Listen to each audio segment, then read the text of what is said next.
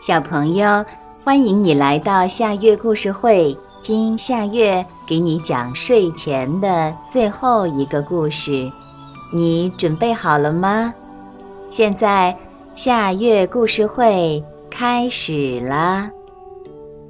白云枕头。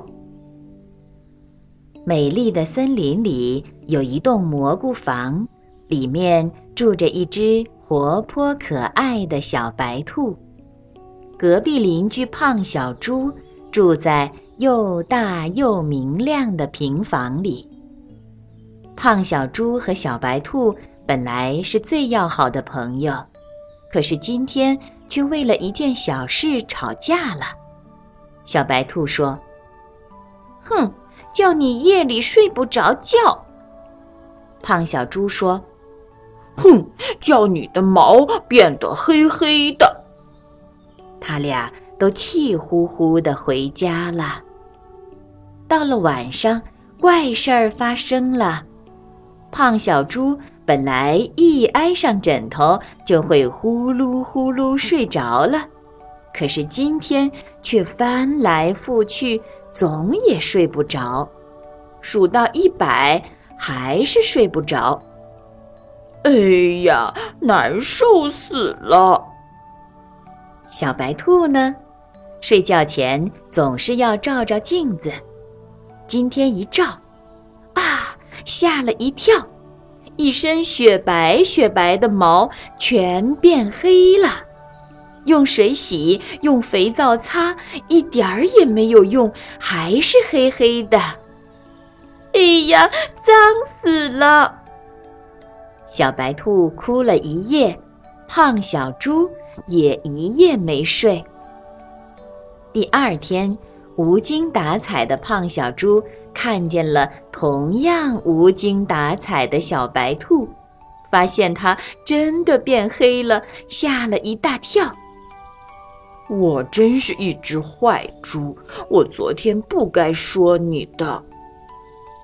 小猪在心里骂自己。他难过的跑上山顶躲了起来。胖小猪爬上高高的山顶，看见一朵朵白云在脚下飘过，他想：用白云洗个澡，小白兔会变白的吧？胖小猪呼噜呼噜奔下山，回家拿了一条大口袋，又呼噜呼噜爬上了山顶。他抓住了好几朵白云，装进大口袋，一会儿就装满了。胖小猪背着一大口袋白云下了山，满头大汗的来到小白兔面前，说：“你你嗯，你洗个白云澡吧，我会会变白的。”说完，胖小猪就难为情地跑回家了。小白兔从口袋里捧出一朵白云，往身上一擦，啊，真灵！擦过的地方立刻又变得雪白雪白。小白兔真是高兴极了，多好的白云呀！他真舍不得全用光。晚上，胖小猪躺在床上，翻来覆去，还是睡不着。